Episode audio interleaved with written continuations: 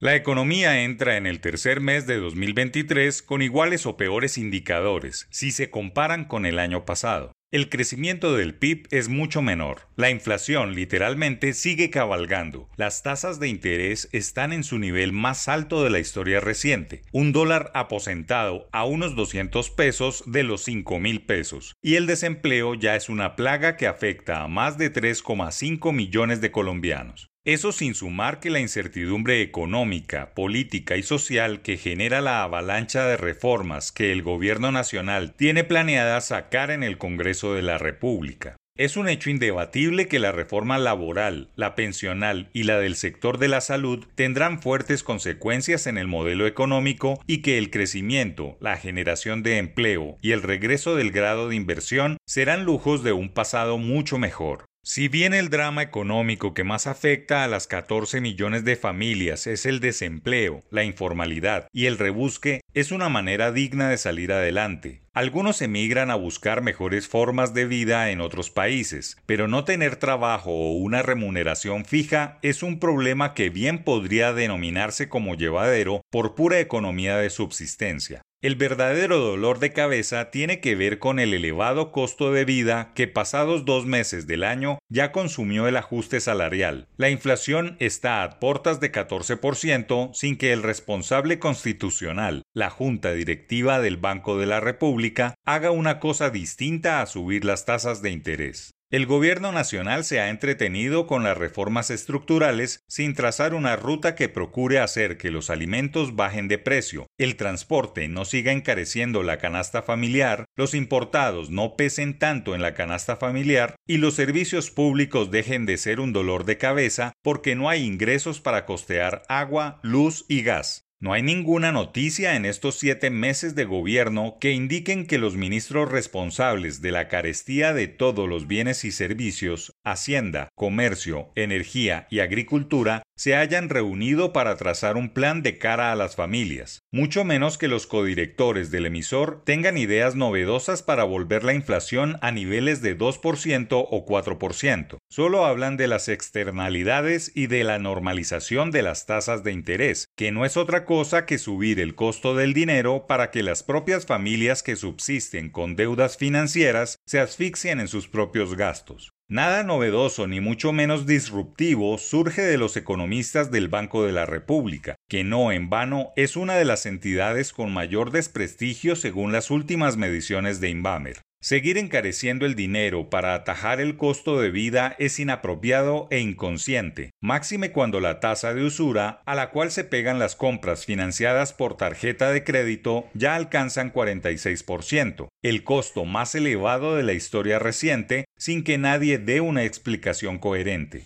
Los alimentos, el transporte y los servicios públicos son el tridente inflacionario que parece no importarle a nadie, solo a las familias a quienes no les alcanzan los ingresos para costear sus consumos básicos. Peor aún, al Congreso de la República que está aplicado a otros temas, menos a velar porque los ministros y la Junta del emisor hagan algo, tengan un plan, estudien nuevas alternativas, cualquier cosa menos que guardar silencio.